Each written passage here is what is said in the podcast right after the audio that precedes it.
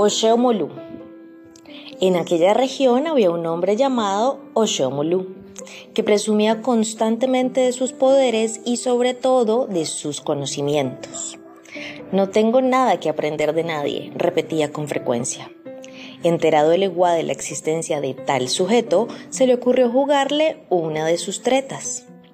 El orisha, disfrazado de campesino, pasó frente a la casa del hombre y con el pretexto de que tenía sed, tocó su puerta.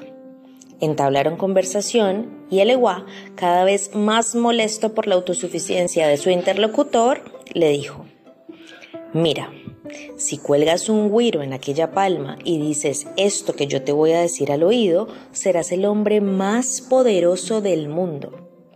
Eso yo lo sé, afirmó el hombre. Y es más, cuando usted llegó, yo ya estaba preparando todos los ingredientes que lleva el guiro dentro. Si espera un momento, verá cómo lo hago. El infeliz se apresuró y puso dentro de un guiro todo lo que se le ocurrió. Luego trepó con agilidad hasta lo alto de la palma y cuando se encontraba llegando al penacho, oyó la voz de Eleguá que desde abajo le decía, Acuérdate de lo que hay que decir. ¿Cómo era? preguntó el hombre mientras soltaba las manos para virarse a mirar a la orilla. Fue así como perdió el equilibrio y cayó desde lo alto.